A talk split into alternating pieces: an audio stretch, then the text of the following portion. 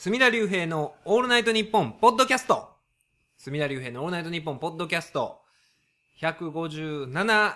回目でよろしいでしょうか？無作やった。157回目ですよね多分多分はい。3週ぐらい空いちゃって、2015年1月は1回しか配信できない低たらくでしたけれども、ちょっと2月から、えー、ポンポンと、ね、あのーテンポよく配信できたらなとは思ってるんですが、何かと、風邪ひいたり、しね、体弱なってきますよね、この、そうやな。38にもなりますと、土日休み取れたと思っても、1日は結構いろいろ、なんか映画行ったりね、あのね、漫才見に行ったりとかするんですけども、もう1日完全に寝てるとか、今までなかったんですよ。とりあえず休みはどっか時間もったいないからとか思うんですけど、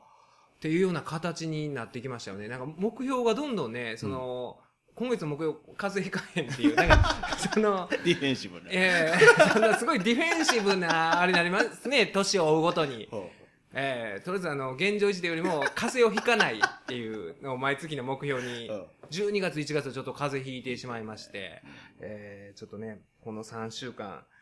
何がありましたかね ?3 週間前の156回目の配信であの、岡田敏夫さんの話をしておりましたら、あの、言うてた通り、岡田さんがね、あの、レコーディングしてたと いう話で、あの時はレコーディングしてる話は出てなかったんですね。うんそういう、あの、ノートをつけてると、女性のね、えーそういう性遍歴についてのノートをつけてるなんていう話は出てなかったんですけれども、まあ、ダイエットもレコーディングする人ですから、そういうこともレコーディングしとるんやなかろうかと、その、ジェームス・ミキ、脚本家のジェームス・ミキの春の歩みを例に出しながら話をしていますと、案の定、えーそういうことをつけてはったということで、なかなかね、あ、これ先週の週刊新潮なんですけど、えー載ってましたね。この岡田敏夫さんがですね、えーそういうのをつけてたらしいんですけれども、いろいろね、なんか、あのー項目を分けてですね、えー年齢差とか、あと何ですか、童顔度とか巨乳度、床上手度、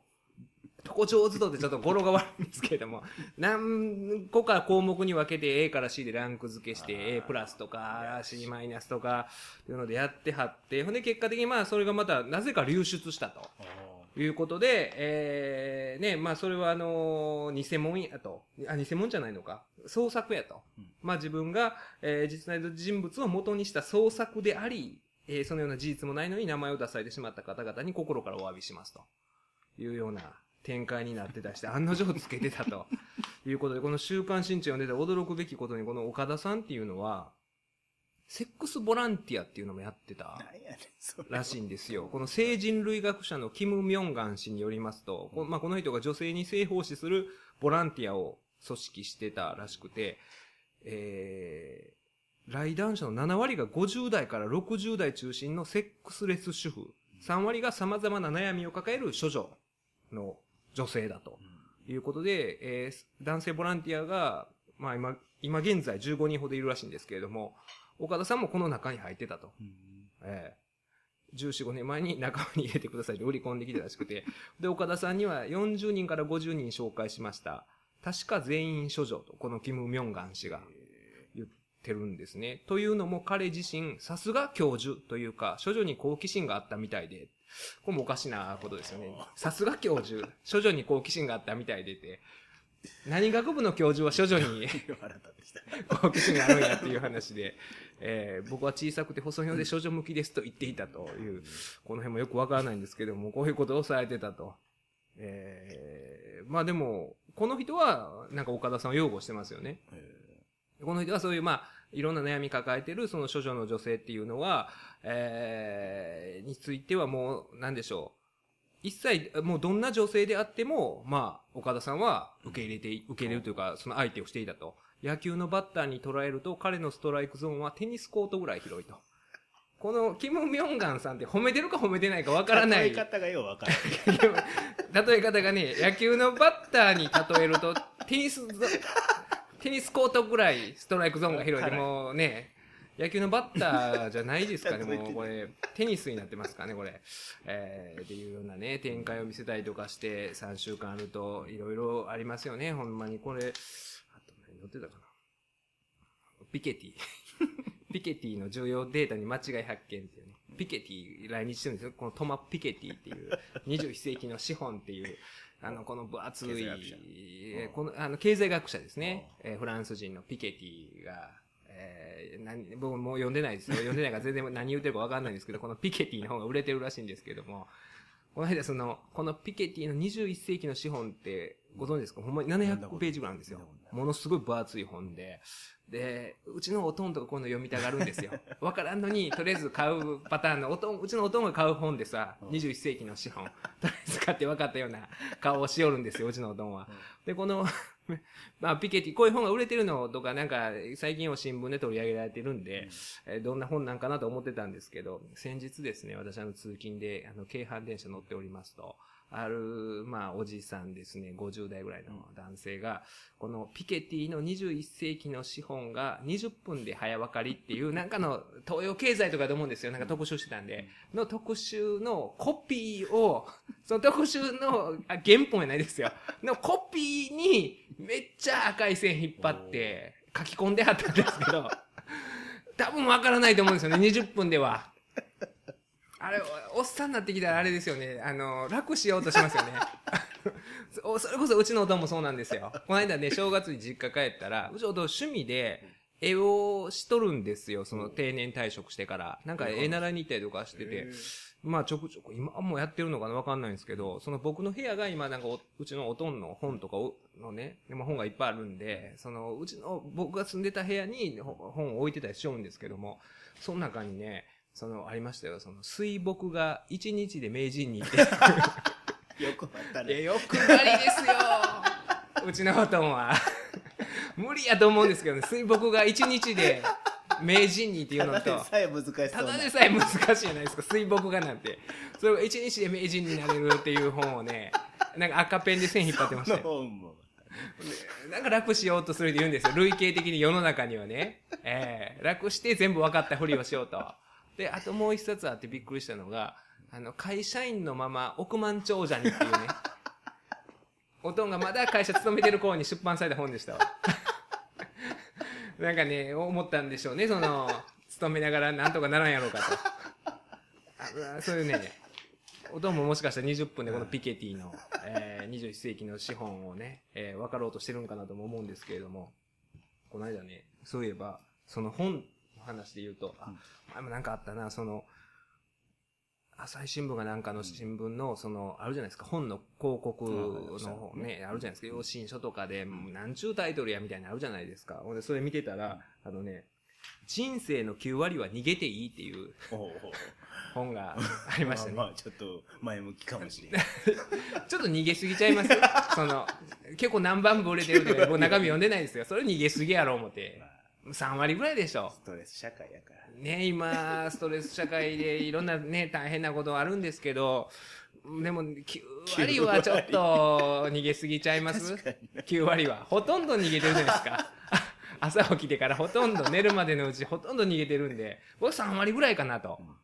思うんですけど、えその、それこそさっきのストレス社会じゃないですけど、その僕今週見に行った映画で、あの、マイロのパンフレットある？このね、んバッドマイロっていう映画を見に行ったんですけど、まあまあ、あの、いわゆるな B 級映画みたいな話になるかと思うんですけど、まあ、E- ET みたいなね、この子供がいるじゃないですか。は。い可愛らしい。この、まあ、飼い、飼い主と言いますか、うん。一緒に寝てて可愛らしいじゃないですか。うんでもこの、えー、異物、異物というか、この ET みたいなうん、この子はですね、何かと言いますと、このストレス社会が生み出したアナルモンスターと言いますか、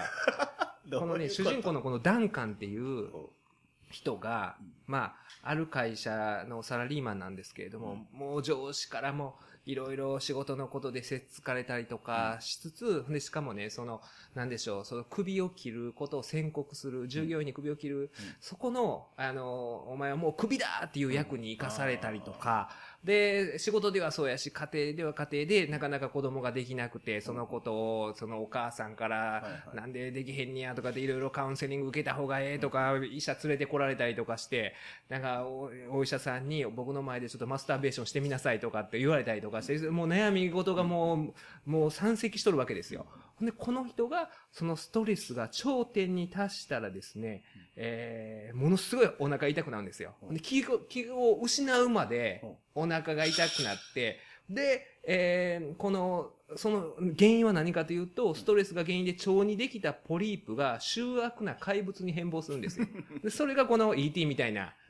このマイロっていうね、えーこの子なんです。よ バッドマイロっていう、この、これになって、ほんでこの、もう自分の化身なわけですよ。そのストレスの化身が肛門から飛び出していって、本当にだからその、まあ、大便のように肛門から飛び出していくんですよ。飛び出すときはもうね、あまりの腹痛に、この主人公のダンカンは気を失ってしまうわけですよ。ほんで、この飛び出した、まあ、言うたら自分のストレスの化身は、その自分のストレスの原因になった、その、なんでしょう、上司とかね、はい同じ同僚とか、自分の仕事を邪魔する同僚とかを殺しに行くんですよ。実際殺してしまって、ね、そのもうあまりにも凄惨な現場で、でもそのね、あ明らかに動物みたいな、えーものにやられた跡が残ってるんでその殺人アライグマがはい人を殺してるみたいなことを報道されるんですけれども、本当はこのマイロというこの自分のストレスが生み出した化身なわけですよ。えーこういう、このちょっとね、これは今の現代社会をなかなか風刺してるなと。なんか面白かったんですよ、ほんまにね。なんかやっぱり今はこういう状況なんちゃうかなと思うんですよ。みんな、なんかね、それこそ、またちょっと後で話しようかと思うんですけど、ネットとかでも、わあ、バリ雑言をね、わあ、書く時代ですけれども、それはやっぱりみんな抱えてるこのストレスの化身がね、うんみんな心にこのマイロがいると思うんですよね。マイロを、でも、マイロを思いっきりその出しちゃってる人と出してない人がいるんちゃうかなっていう話をまた後でもしようかなと思うんですけど、これ非常に面白い映画やったんで、今週この映画と、あと、これですね、100円の恋とえいう映画がすごい面白くて、安藤サクラさんっていう、えー女優が、まあ主人公の映画で、あのーまあ女性がボクシングをえーするんですけれども、まあいろいろ経緯があって、まあこの安藤サクラさん演じるいち子という女性が、まあ今までの人生でいいことがなくて、ずっと家でも引きこもりしてて、女子、短大ですかね、出た後もずっと引きこもりしてて、家がお弁当屋さんなんですけれども、そこでまあ家族とも折り合いが悪くて家を追い出されて、ほんでやることがなくて、いつも行ってる、あの、あるじゃないですか、コンビニエンスストアでも100円のもんばっかり均一で売ってるところ、そこで、えーいつも通って夜中に行ってはね、あの、スナック菓子とか買ってたんですけれども、で、そそこしか思いつかなかったんで、そこでアルバイトを始めて、っていうような状況下の中であることがきっかけでボクシングを始めてっていうことなんですけれども、そのすごいんですよ、その、もうこの人のね、なんて言うんですかね、この安藤サクラさんっていう人の女優魂というか、僕は今までその邦画に、を見てね、えなんか、いかがなものかって思っていた点が全て解消されたというか、その、ね、ううちの妻といつも映画とか見に行ってて、神の月ですか？あの、宮沢りえはいさんが、あのね、えー銀行員の役で横領して、ある普通の主婦が、その、若い学生との不倫の恋で入れ上げて、まあ、お金を、すごい金額のお金を横領してっていう映画なんですけど、もうそれはあの、なんていうんですかね、もう見えないんですよ。うん宮沢りえとしか。うんあ、そんな、まず、うちの妻がいつも言うのは、髪質が、普通の奥さんで髪質が綺麗すぎると。髪の毛にお金かけすぎやと。さあ、おかしいと、リアリティないと。で、ほんまにそうや思うんですよね。何でしたっけ？あの、そして父になるとかでも、僕は前このポッドキャストでも言ったと思うんですけど、あの、福山雅治と、うんえー、お、小野真知子さんの、まあ、エエリート夫婦と、えー、フリリー・フランキーと、牧陽子の、まあ、庶民的な、えー夫婦がいて、で、同じ病院で子供が生まれて、子供が取り違えて、で、6歳ぐらいまでそれぞれ別のね、家で育てられてっていうような、で、それが発覚して、もう一回元に戻してみたらどうなってみたいな話でも、その、なんでしょう、どっちでもええかなって思ったんですよ、僕はね。その、小切れ。どどっちも小切れやから、その、福山雅治と小野町子の家もよし、リリー・フランキーと牧陽子の家もよし、ね。だからほんまに月水金は福山の家、川木道は、あの、リリー・フランキーの家で過ごしたらすごい楽しいんじゃないかって思って、そこにリアリティがなかったんですよね。だから、そういう意味では、そういうリアリティを、その、そのに対する、なんていうか疑問っていうのを全て解消してるというか、まあ、紙質も紙質なんですよ。これ、ちょっとパンフレットご覧いただいたらわかると思うんですけど、この安藤桜の最初のね、あのーまあ、そのいろいろ不満を持って生きてる時の、ね、こういうパンフレットご覧いただいてわかると思うんです。こういう感じでも背中も丸めてチャリ乗って夜中徘徊しておるわけですよ。っていう状況がすごいまあ、あそう、こういう感じのっていはるし、わかるなっていうとこから、そのボクシングに目覚めて、その、最初は全然トレーニングもできないんですけれども、それがもう本当にね、もうボクシングの動きも、もうこれはものすごい練習してはるなっていうのわかるんですよ。そのパンチの打ち方とか、その、それこそあの、えーなんでしょう、あの、縄跳びの飛び方とかでも、走り方とかでもわかるし、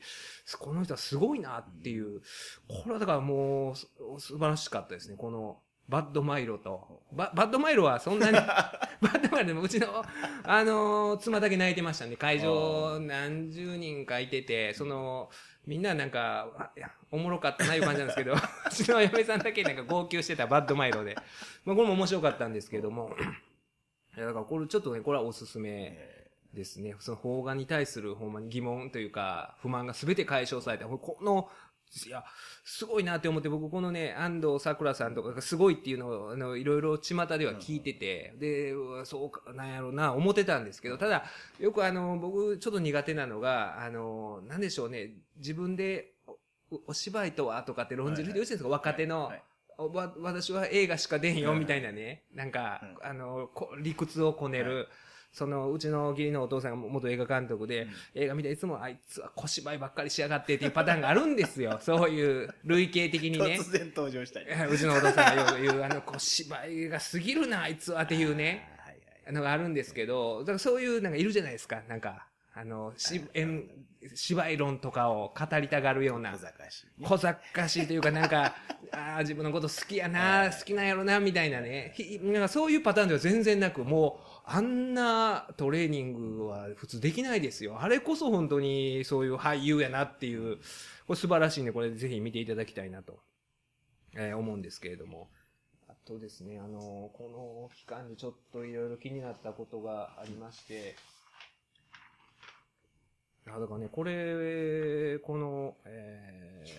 ー、100円の声見に行った日に、その日に同じ日にあの、ティーアップさんの、うんティーアップって言ってしまいましたけど、ティーアップさんの、えー漫才攻めっていう NGK の漫才のイベント行ったんですけれども、それもすごかったですね。いや、ほんまになんか、漫才してかっこいいなっていう、その、僕がいつも言う、この履ける時の長谷兄のかっこよさといったら、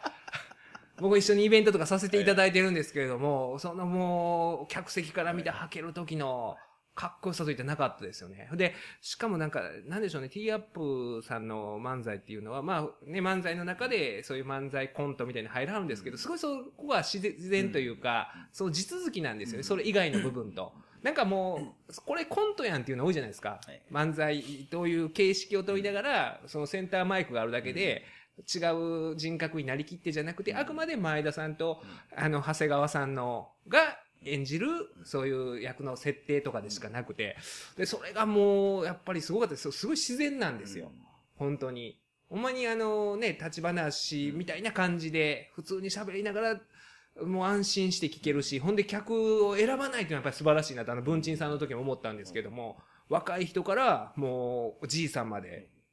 多分だから、ああいう人はいつもしょっちゅう NGK とか行ってる人で、行ってる間にティーアップのファンになって、で、ティーアップの単独イベントは毎年行くみたいな、おじいさんおばあさんがいらっしゃるんでしょうね。結構そういう年配の人も多くて、で、あ僕らぐらいの中年、もう僕らもう中年ですけど、若い人が見ても面白いし、やっぱりすごいなと。プロの、あのー仕事っていうのはこの安藤桜とティーアップとこれ全く違いますけれども、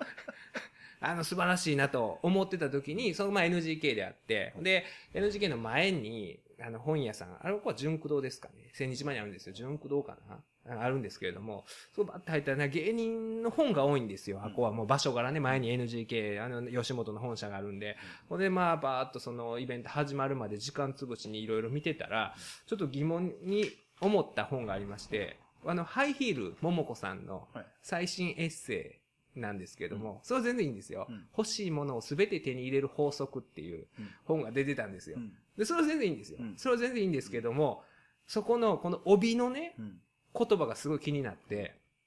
それはですね、あの、こんなことが書いてあったんですよ。女性の憧れすべてを手に入れてしまった桃子流ポジティブシンキングのすすめ。女性の憧れ全てを手に入れてしまった。うんこれどう思います？いや手に入れてはる手に入れてます？いや、これがね、あの、僕ハイヒール好きですよ。うんハイヒール好きですけど、今まで身の回りでですね、あの、ハイヒール桃子に憧れてる、憧れの女性憧れの女性、ハイヒール桃子って人いました今まで人生に。どうもありがとうって真似する人。最後にやるんですよ。どうもありがとうってやるんですけど、漫才の後に。いないですよね。でこれは言い過ぎかなちょとっ。とな上げ底が、うん、人生の9割は逃げていいと一緒で、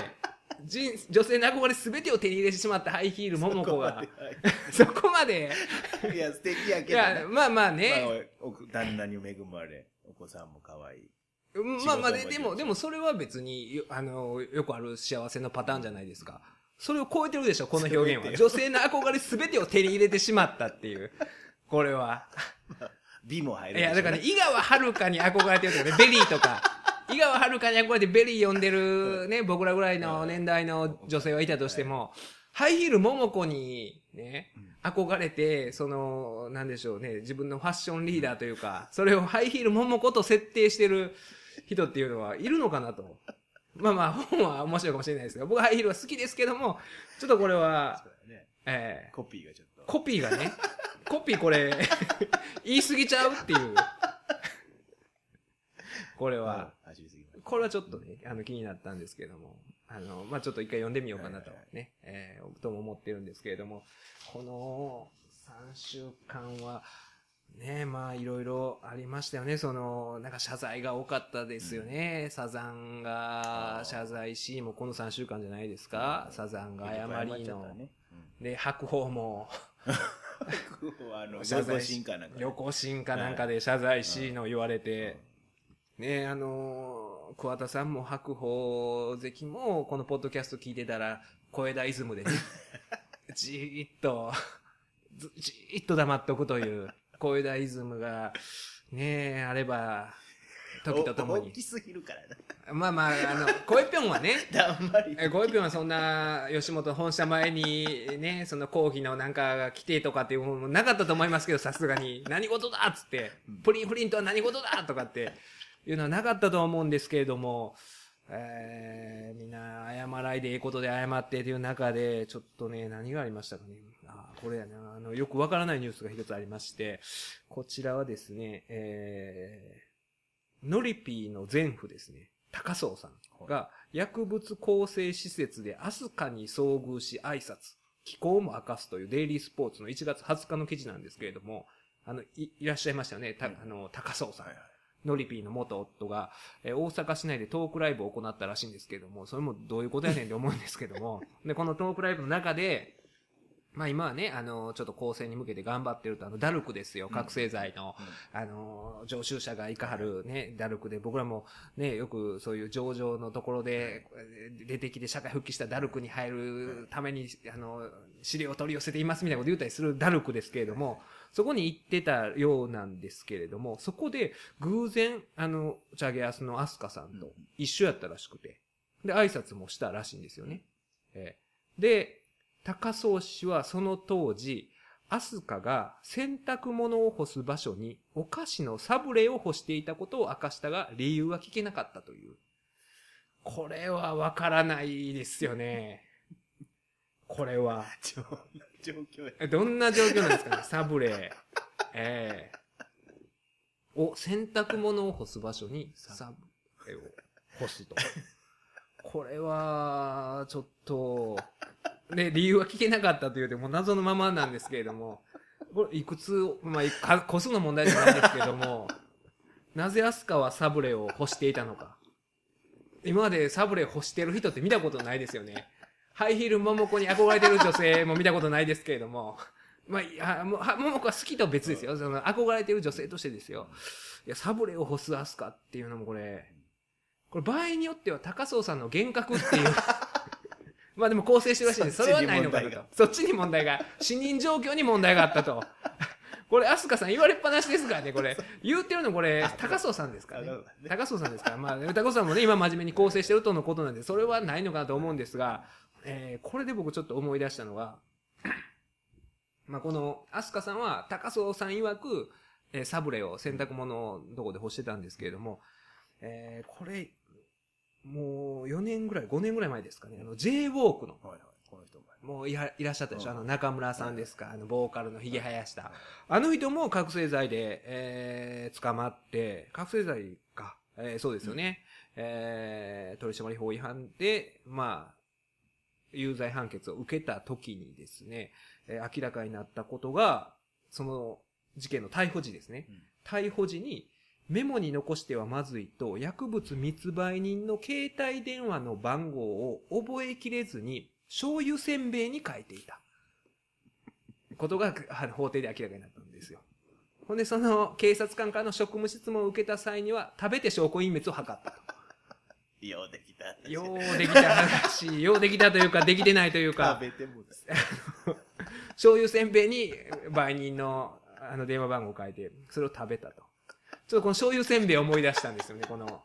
あの、サブ、サブレに何か書いてたとか、もう、それはね、構成施設行ってるわけですから、そんなん書いたりはしないですよ、きっと。サブレに飛鳥さん書かないんですけど、なぜかこのちょっと、食べ物。なんか食べ物にね、しかもこのサブレとか、これなんていうんですか、この、ああいうのってなんていうんですか？なんちゅうんですかね？なんか、同じカテゴリーじゃないですか。サクサク。さサクサクっとしたちょっと、あの、乾いたね。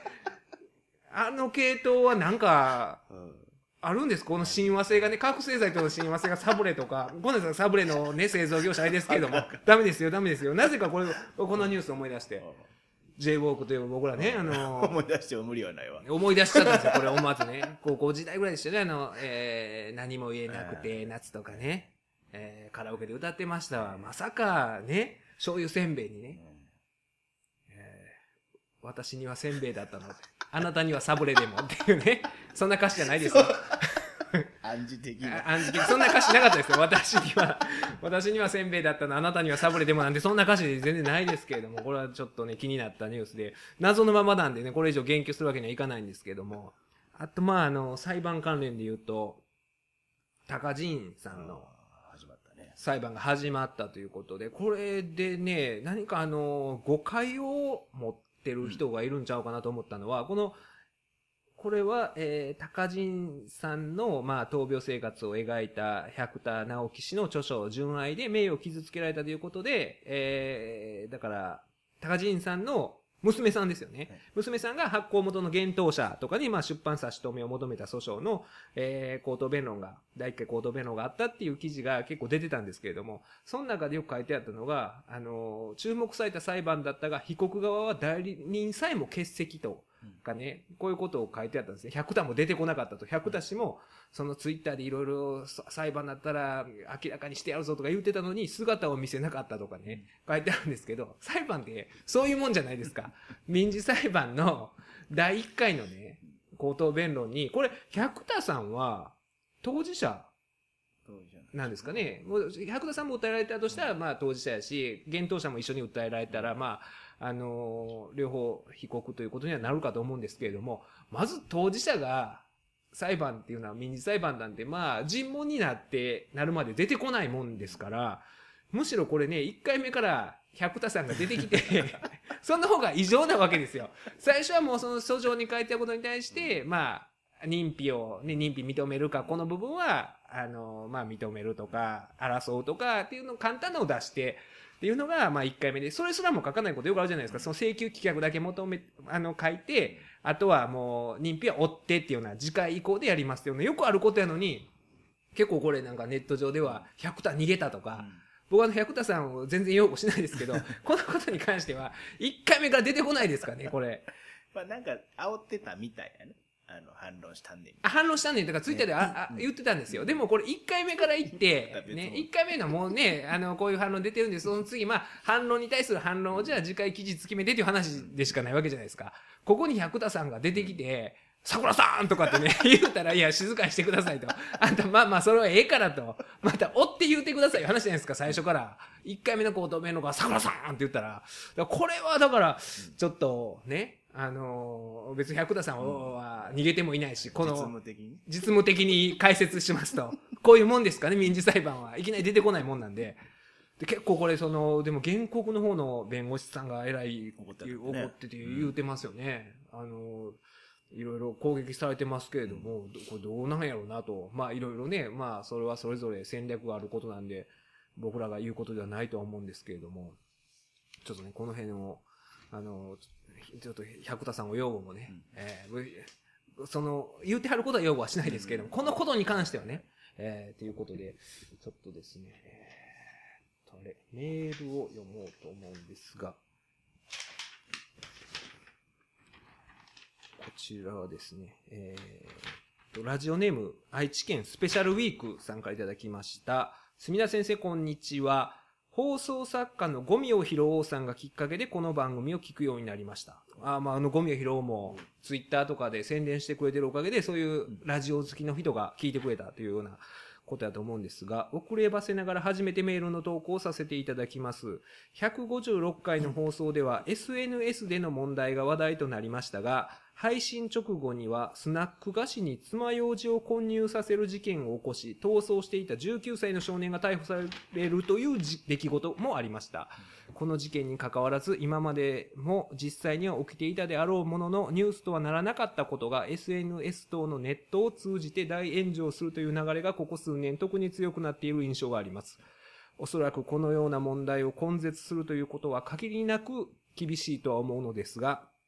少なくともネットリテラシーに関わるような教育を義務教育で取り入れるなどの対策を取った方がいいのかとは思うのですが、え墨田先生はどうお考えでしょうかということで、えーこうこういうのって今、ネットリテラシーの授業とかって辻村さんのお子さん、小学生ですけど、あったりするんですか？少なくとも小学校の、僕まだ聞いてないね。小学校ではまだちょっと早いですよね、こんな。高校は道徳と一緒やからね。まあまあまあね、道徳を、あの、このネットに応用したらどうなるかということだと思うんですけれども、まあでも小学生にね、例えば岡田敏夫の事例を示して、あの、こういうキス写真が、あの、流出してしまった時どう対応したらいいかみたいな、ね、丸抜でこういう、えー偽写真です、みたいな、初笑いできましたから、これはダメですね、とかっていう、そういうことを教えるのはまだ早いかなと思うんですけども、これはまあまあね、こういうことも取り扱ってはきたと思うんですが、この、あの、爪楊枝の少年ですか、もうえらい言われてましたね。うん僕もあんまり、あの、そのニュース追ってなかったんです。そんな、最初の段階からこんな別にさほど取り上げることでもないし、実際、なんでしょう、この爪楊枝少年っていうのは、あの、そういうお店に置いてる商品に爪楊枝入れたわけじゃなくて、自分で、ま、持ってきてあれをやってたんですよね。自分の持ってる商品を持ち込んで、うん。爪楊枝を入れたふりをしてると。うん。で、だからそれをなんかネット上では万引きしたらとか、あそれにまあ爪楊枝入れてるとか、はいっていうような形でやってたけども、実際そういう被害が出たわけでもなく、そういう、その、なん爪楊枝入れたものを、もともと自分のやつを入れて置いたふりをしてた。ほそれをなんか動画、あれ YouTube でやってたらしいんですけど、でも偉いなんか言われてましたよね。こわかんないです何年かに一遍こういうのとか、あの、兄弟の、ありましたよね、あの、ヤフー知恵袋ーの、カンニングしてた兄弟のニュースのとか、そんな祝いでええがなっていうのが取り上げられる傾向にありますよね。なんかことは稚拙やもんな。え、稚拙なことしてんじゃんまあ、そうなんですよね。それを、だから、不思議なんですよ。だからニュースとかでもものすごい大きな、あの、世界の出来事と、こういうこととかが、あの、並列でなるじゃないですか。それとそれとは次元ちゃうでっていうね。昨日ね、僕あの、アガレアンセっていう、天下一品が、おごとの。おごとの、あの、僕は好きなんですよ。この、あの、スーパーセントすごい好きなんですよ。で、行ってたんですよ。昨日行ってて。あ、このね、木村社長がやってるんですよ。木村社長が天一がやってるんですかね、この。で木村社長もいらっしゃるんですけど。でね、あ、こう、併設してる焼肉屋さんがあるんですよ。うん焼肉屋さんがあって、で、そこにね、いっぱい来てる有名人の、まあ、サインが置いてあるんですよ。いろいろ置いてあるんですよ。まあ、芸人さんが多いですよ。吉本の芸人さんがね。なんか、営業かなんかで来たんですかね、テレビで来て。ベベッキー、ベッキーあの CM 出たじゃないですか。ベッキーの、ベッキーはあの、外の入ったところにありますベッキーのは、おあるんですけど、そ焼肉屋さんは多分その、そこのスーパー銭湯に併設してる焼肉屋さんで食べた人やと思うんですよ。書いてあるんです。来た日付と来店みたいな、バーってね、女と男とかあるんですよ。まあ、キャーテンをな、みたいな感じで見てて、その中に、ジェットリーとかあるんですよ。ハリウッドスターですよ。ほジェットリーが2000何回リー読んで、顔写真もあって、ジェットリーですよ。ほハリウッドスターがエクスペンダブルズとかも出てましたよ。ジェットリーが、あの、スーパー銭湯に来う。て、え焼肉、併設の焼肉屋でですよ。でも、あそこに貼るということえは、あの、まあ、来たんかなと思うんですけど、何がおかしいってね、その隣がサバンナヤギなんですよ。ほサバンナヤギさんはいいですよ。いいですけど、もう同じで列にね、並べたらね、ジェットリーと、その、サバンナヤギとね、サバンナヤギさん僕好きですよ。大学の先輩でもありますし、好きですけど、で、上に女と男とかあるんですよ。それが悪いとかじゃなくて、ジェットリーですよ。次元がね、次元が違いすぎるでしょ。木村社長に言いたいですけど、ほんまに。もうほんまに雑然とパーってあって、その中にジェットリー、サバンナヤギなんですよ。それはおかしいやろうと。ちょっと別、ちょっとじゃなくてだいぶ別格じゃないですか、ジェットリーが。難しいな。いや、ジェットリー今度あれですよ、その来た時に、怒ると思いますよ、さすがに。ブラジルの皆さんですよ。の隣にジェットリーが。っていうね。だから、それと同じような、なんかごちゃ混ぜになってますよ。そのネット上でわーってなってることと、それ大したことやないのに、ほんで、こんなんて、これ結局建造物侵入とかで、ね、あの、逮捕されたんですか。だからほんまあの万引き目的で入ってて、そこになんかやったからっていうようなことで、そういうのでなったと思うんですけども、これもだから、建造物、建造物侵入は建造物侵入ですかね。一応業務妨害にはなりますよね。そういう動画を投稿することによって、そんな商品が置いてあるんちゃうかということで、その店の業務を妨害して、ほんで業務妨害の目的で、その、入ったということは、まあそういう不当な、違法な目的で入っているということは、建造物侵入になるんかもしれないですけど、まあ、その程度って言ったらその程度の事件じゃないですか。っていうのでもこういう、ね、なってしまうという状況でね、これはもう、なんでしょう、今でも何でも、あのーみんな言い過ぎですよね、ほんまに。あの、手に負えへんことは言わいでええと思うんですよね、僕はあの、な、なんでも、だからそれこそね、みんなあの、天一の焼肉屋みたいになってる人多いんですよ。その、そこはそれでやろうと。それはそのことに対して話題にするのはね、まあまあ、いいんちゃうとか思うんですよ。それを、その別に岡田敏夫がどうとか、それは、あの、自己責任やとかって言うてね、あの、まあ表立って非難できる範囲って岡田敏夫までって考えていいと思うんですよ。それ以上のね、人の生死に関わることとかを、それも事情もわからないわけじゃないですか。こういうね、あの、すごい重大なことが起こって人の生死に関わるときに、何の情報もね、なく断片的な情報で、ね、そういうことを書く人がいる、散見されるわけじゃないですか。もう、抱えてええし、はいそこはね、あの、なんで、もう全打席、すべてのあれを振る人いるじゃないですか。そのすべての話題を。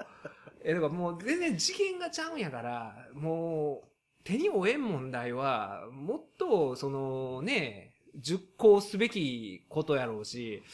まあ表現の自由はあるけども、表次のいや、そうですよ。よ。だから、いや、表現の自由はありますけども、そのね、その範囲内ややったとしても、そう言ったことによって、それによってやっぱり、この怖いのは、だからやっぱり、ね、前もあの、ポッドキャストで話しましたけれども、銭湯行ったらね、大学生が、いつもその僕兄弟ち近所なんでね、行ったら、この前を隠しとるわけですよ。ね、もうええ年したね、大人がね、前を隠してて、ある大学生はバスタオルで入ってきとったんですよ、その、湯船のところに、湯船の化粧回しみたいな化粧回しみたいになったんですよ、ほんまに。ほんまになっとったわけですよ。っていうのを見て、どんだけちんちん長いねんと。どんだけ今日今夜ね。んと。ってね、思ったんですよ。岡田敏夫みたいに処女用ではないな、君は、みたいなね、人がおったんですよ。でもそこ隠すよりも、それこそね、SNS とかの方がもう人格丸出しの可視化じゃないですか。そういうこと、あ、このことにこういうことを言う人やっていうのはすごい怖いことじゃないですか。例えば、その、僕もね、よく書きますけど、なんか映画見たとかっていうのでも、その、怖いでじゃないですか、ある意味。それは自分の趣味とか思考が分かることって恥ずかしいことやったりするし、本、どういう本が好きでとかいうのを知られることとか、本棚とか見られるの恥ずかしいじゃないですか。だからそれと一緒で、でもみんな、その、丸出しにしてるわけですから、SNS っていうのは。それがね、やっぱり、考えんとダメですよね。その丸出しの中で、ねえ、知らんこととか分からんことは言わん方がええし、そのこととそのことを、もう、なんか時間も、経過せずに言ってたら、それとそれで同じ事件で語ったらあかんしっていうね。ほんで傷つきやすかったですよしね、言われたり。言われたらね。その分割にね。うんその割、そういうとこあるんですよ。ほんまに。いや、だからね、あの、注意した方がいいんですよ。だから、なんでもね、やっぱり人の不利みたいなあれじゃないですけども、僕がそのね、あの、アガリャンセの焼肉屋で持った違和感ね、こあの、ジェットリーとサバンナヤギとを横に並べたら、やっぱり、え？ジェットリーやでっていう世界で起こってる大問題と、っていうねそ、れをつぶやくの。上がり合わせてこないなって。ジェットリートっていうのおかしい僕は、ねとかいや、僕はそれはそれでね、あのーそれも自重したんですよ。それは、まあ、それはでもいいんちゃいます？ジェットリー、ジェットリーは見ないとか、で、それがダメです。ジェットリーも見る可能性あるんで、ジェットリーでね、あの、自分検索してる、エゴサーチしてる可能性あるわけじゃないですか。まあ、日本語ではしないと思いますけど。でも、いや、だからね、あのーなんでしょうね、人間同士普通に生活してて、面と向かって悪口言わないじゃないですか。でも、あの、ネット上で、例えば誰かのことを批判とか、ね、するときっていうのは、今の時代、それこそね、矢沢永吉でさえエゴサーチしてるってライブの MC で言ってましたから、エゴサーチ今するんだよ俺って言ってましたから、で考えたらするんですよ、きっと有名人の人は。ってなったら、それは直接その人に対して、あの、バリ雑言浴びせてるのと同じことですから、やっぱりそこは配慮しないといけないし。実、は面と向かって言えますかというそうなんですよね。だから面と向かって言えないことは言わん方がいいし、あのーやっぱりね、なんでしょう、あんま批判的なことはね、だからその、こ今回、まあ、その人質のことで、ああいうね、いまあ、なんでしょう、もう、痛ましい結果になって、悲しい結果になってということがあったときに、その、ものすごいそのことに対していろいろ、まあ、反対側の意見でいろんなこと言う人がいるじゃないですか。それ、あの、いろんな意見が言うのは当然いいと思うんですけれども、その中に、その自分と違う異なる意見に対する、ものすごい、その、なんでしょう、あの、罵倒を含んだ言説が飛び交ってるのが、あの、僕その見ててすごい嫌で、本当に。それは別に、ど、あの、まあ、ね、大きく二つに分かれてるような形かもしれないですけれども、その中で、いや、やってることを、ね、あの、その復讐の連鎖を生むな言うて、どこに、そ、それを、ものすごい汚い言葉で復讐の連鎖をとか言うててね、いや、それとこの言葉とか、整合性ないやんっていう人がね、いっぱいいたりとか、だからその辺はね、やはり、な、なんでしょう。ほんで、まだわからないこともがいっぱいあるわけじゃないですか。その、当然こういうことがあって、その後、それを契機として、例えば、あの、すごい危うい方向に、そういう政府が行くとすれば、それは当然批判すべきやし、権力はね、監視せなあかんやろうし、っていうのは、でもそれはちゃんとした材料があって、それをちゃんと精査した上でするべきやし、で、ね、その批判をその時するにしても、やっぱり綺麗な言葉でね、あの、言うべきやと思うんです。言葉って絶対大切や思うんですよね。その、言霊。なんかね、やっぱりね、汚い言葉で言ってると、もうどっちもどっちやんっていうふうに思うんですよね。やはり、どんな立場でどんなものを言ってもいい国やけども、やはりその、特に批判的なことを言うときは、なんね、ちゃんとした言葉遣いで、やはりその、もう、なんでしょうね、その人の言動とかに対する批判はあってもいいと思うんですけども、そういうまあ対立軸にある人らがもう完全に人格非難の応酬をするじゃないですか。それはするべきじゃないですよね、見てて。なんか、げんなりしますよね。で、実際はね、そんな人ばっかりじゃないですけど、そういうのが目立つじゃないですか。ほんでね、またそのニュースとかでもよくね、最近すぐそのままツイッターとか取り上げたりしてるんですよね、あれ。あの、世間のツイッターではとか言ってね、そんな取り上げ方すなっていう話でね、そういう責任のない言論を、ほんで、すすごい少ない人のが、ね、あの、声がちょっと上がることによって、あたかもそうね、僕の友達とかでも心ある人は、多くはツイッターとかやってなかったりするんですよね。だからそういう中で、そのね、それを、し少数の、そういう、まあ、極端な人がいたとして、それをまた、すごい今こういう風潮にあるっていうのはまたおかしな話やし、なんか、ね、今はだから怖いですよね、そういう意味では。僕もその批判的なことを書いたりとか、ね、そういうのを書いたこともあろうかと思うんですけども、だからそのたんびに、あの、ちょっと後から嫌な思いをさされしたこともあった、さ人にさしたからしたこともあるんですけれども、そういうことをすることに、やっぱりそういうことはもう書かん方がええなと思いまして。だから、でもそう考えても難しいですよね。そうやったら、あの、今回のハイヒール桃子さんに対するあれはどうなんやと。言われたら、ね、でも僕は単にあの、言い過ぎちゃうかなっていうのは、うん。僕本人のご本人の前でも、これ言い過ぎちゃいますかって僕は、ちゃいますとも言える、まあ、会う機会もないんですけど、言えるし、だからそういう意味ではね、なんか、その辺が、なんかぼんやりとした話にはなるんですけれども、ねやっぱり、ねああいう不特定多数の見れるところで言ってるいうことはそういうことですからね。で、今そういう言われた人が気づける状況やし、ほんでそれこそ直接なんかリプライとか送る人もいるじゃないですか。あれ、でも何なんでしょうね、あの攻撃的な。だから、あの、僕が冒頭に紹介したこの映画ですよ、バッドマイロですよ。このバッドマイロ現象がね、みんなこのね、肛門から自分の悪い部分がね、あの、出ちゃってるんですよ、この。このマイロは可愛かったんですけど、で、このマイロが、その主人公のダンカンを困らせる人たちをね、殺しに行くんですけれども、ほんまにまあ、これはだからすごい風刺かなと思ったんですよ。うん。そういう今の現代に対する、みんなそういうのが悪い部分もとか、人に対する、ね、いや、嫌なことを考えたりとかっていう部分があったりして、で、それを今は出してたりとかしてっていうことに対する風刺やとは思うんですけど、だから、その、綺麗事はね、あの、言うべきはないと思うんですよ。その、それこそサザンの歌やないですけど、あの問題になったサザンの歌で、相手のいいところを見つけようよ、みたいな歌詞があるんですよ。僕はあの、サザンオールスターズ、あの、すごい好きでも、別に嫌いでも何でもないですけど、僕、そういうところはちょっと違うかなと思うんですよ。その、そんな簡単なもんじゃないじゃないですか。僕も、その、こういうポッドキャストで嫌いな人の話は絶対せんことにしてるんですけど、ええとこなんて見つかんないですもん。だからそうじゃなくて、嫌いな人はもうほっといたらいいと思うんですよね。攻撃もすることなく、何もしない方がいいんです。嫌いな人を攻撃するのはやめようよでいいと思うんですよね。嫌いな人のとか、なんか敵のいいとこも見つけようよじゃなくて、ええとこは見つけるのはこれはもう至難の技というか、それやったら、あのー桑田佳祐も、あのーね、紅白で長渕剛と肩組んでね、あの一緒に歌うぐらいのことをやんねやったら説得力ありますけども、そういう意味では、なかなかそれは難しいんで、せめてもう攻撃はせんでいいと思うんですよね、あえて。もう、その祝いで映画なというやつね祝いでそう、祝いで映画なんですよ。あの、これ、私のイズムなんですけども、祝いで映画なと。思うのはええ思うのはええと。ほんで、まあ、あの、仲いい者同士で、これ許せへんわ、あいつとかいうのはいいと思いますよ。それこそ僕もそのね、辻村さんに送るメールの中では、あの、ものすごい、あい、誰々のこと許せへんみたいなことを書いたメールを送ったりもしますよ、これは。あいつだけは許せへんとか。でもそれは、この親しい人間同士の指針の中でやることであって、それは人に見せるもんじゃないと思うし、そういうのはこういうポッドキャストが喋らないようにしようと心がけてますし、だからその辺のね、えー、やと思うんですよね。やっぱりね、言うたらほんまに、ためが効かへんねみんなこう出しちゃうよね出しますよね。みんな攻撃的ですよね。バッドマイロは。えらい抱えてますぜ。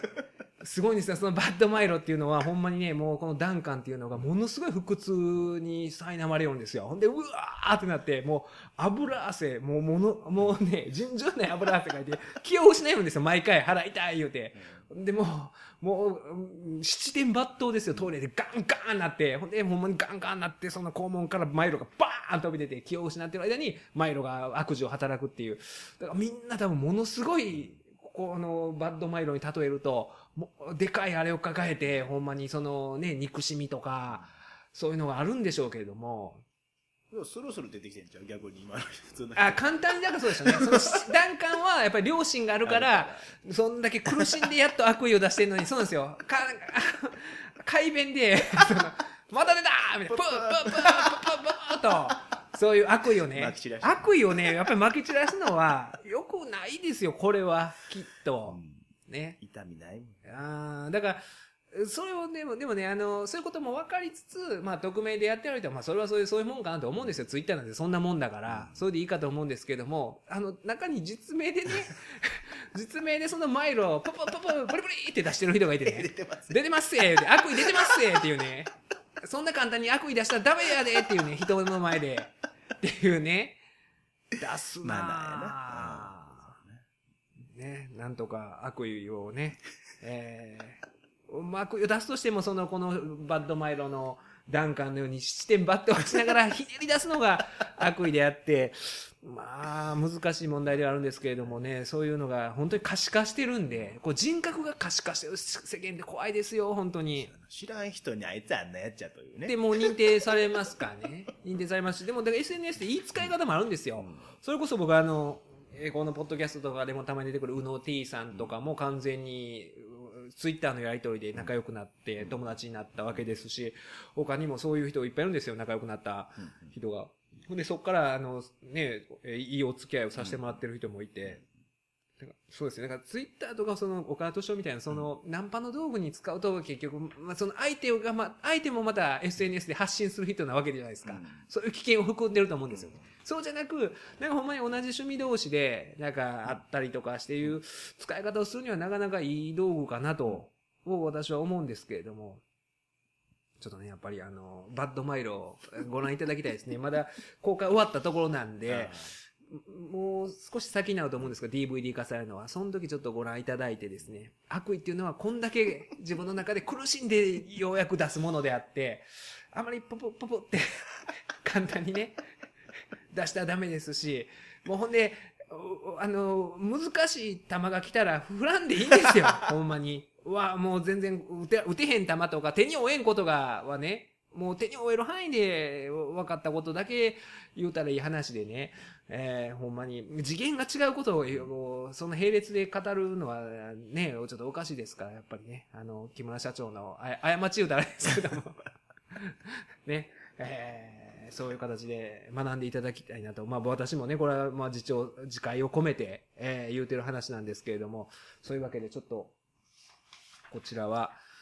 えー告知をしておきたいんですけれども、えー2月20日ですね、金曜日、トーキングプロフェッションリターンズ、影山教授と角田弁護士ということで、同志社女子大学の教授の影山貴彦さんですね、えーヤンタンの元プロデューサーで、えー現在同志社女子の、えー助教、助教授じゃない、あの、同志社女子大学の教授の影山先生と私で、2012年ですか、3年ですか、えー長いことやってたイベントを久しぶりに復活させますので、こちら2月20日金曜日、19時会場、19時半開演ということで、えーっと、前売り1800円になりますんで、シアターセブン、ジュースのシアターセブンの、えーホームページから予約はできますし、なんやったら私のそのツイッターとか、あるいはフェイスブックとかで、まあ、あのーチケット取り置きしておいてくださいというふうにお願いいただけましたら、ちゃんと、あの、えーこの前売りですね、予約しておきますので、えーぜひとも皆さんお越しいただきたいなと。まあ、こういう話であるとか、いろいろね、あの、影山さんもいろんな映画とかも見ていらっしゃって、しかも全然僕と趣味が違うと。えーいうので、そういう話もできるかなとも思いますんで、えーこちら2月20日金曜日、影山教授と角田弁護士、こちらの方も皆様、あの、ご来場いただければと思います。あとですね、メールですね、メールの方もですね、どしどし、えーちょっとね、また減ってきてましたんで、これからちょっとテンポよく 配信したいんですが、なかなか、えーメールを題材にもお話したいなとも思いますんで、こちらの方は、弁護士アットマークオールナイトニッポンドットコムですね。こちらの方にメールいただきましたら幸いです。というわけで、えー157回目でした。ありがとうございました。